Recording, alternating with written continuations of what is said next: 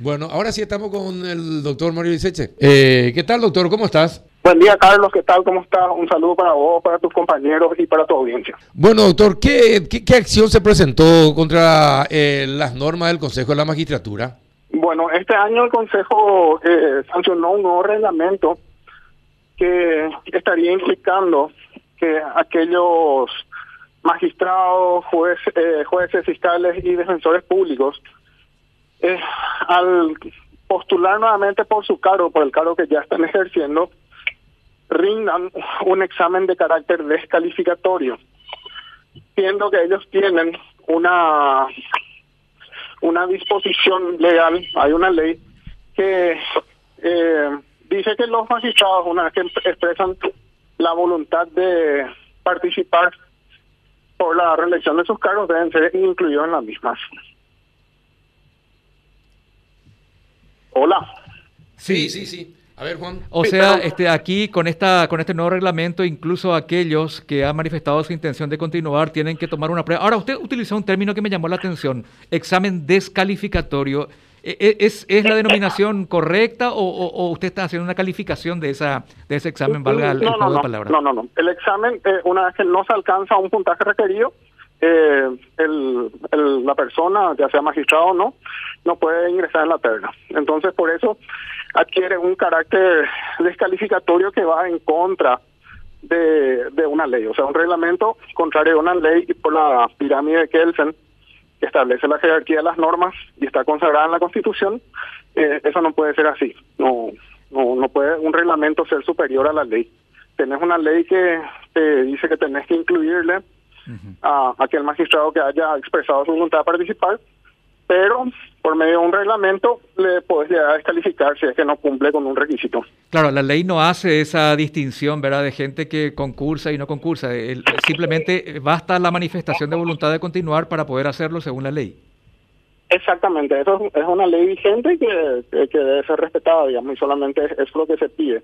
De hecho, los magistrados son eh, permanentemente evaluados. A mí me tocó dirigir la auditoría a la Corte y permanentemente nosotros, la Corte al momento de hacer la, los el tomar en cuenta para la reelección o no el, la confirmación o no del, del que estaba en el cargo nos pedía informe, elaboramos sobre su gestión.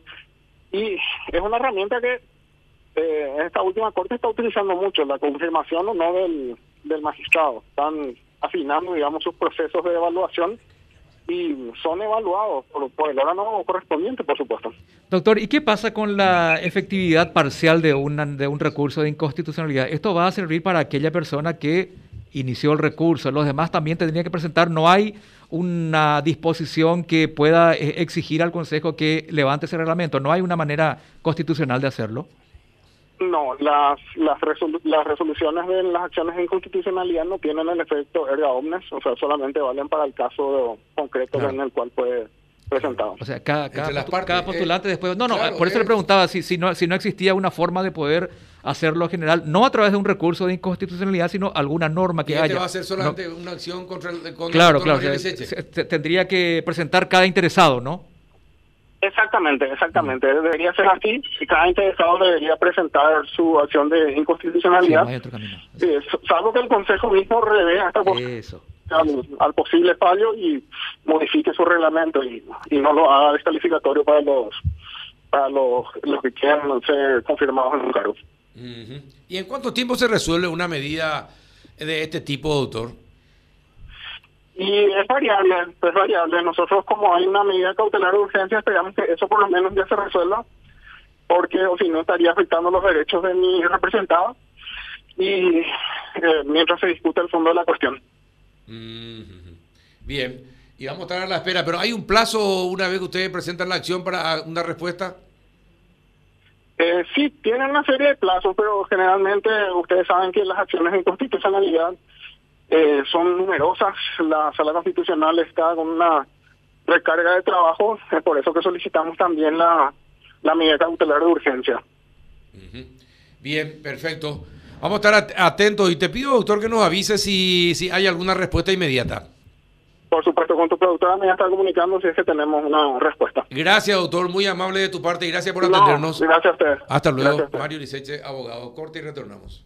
Un ahorro programado significa asegurar el futuro.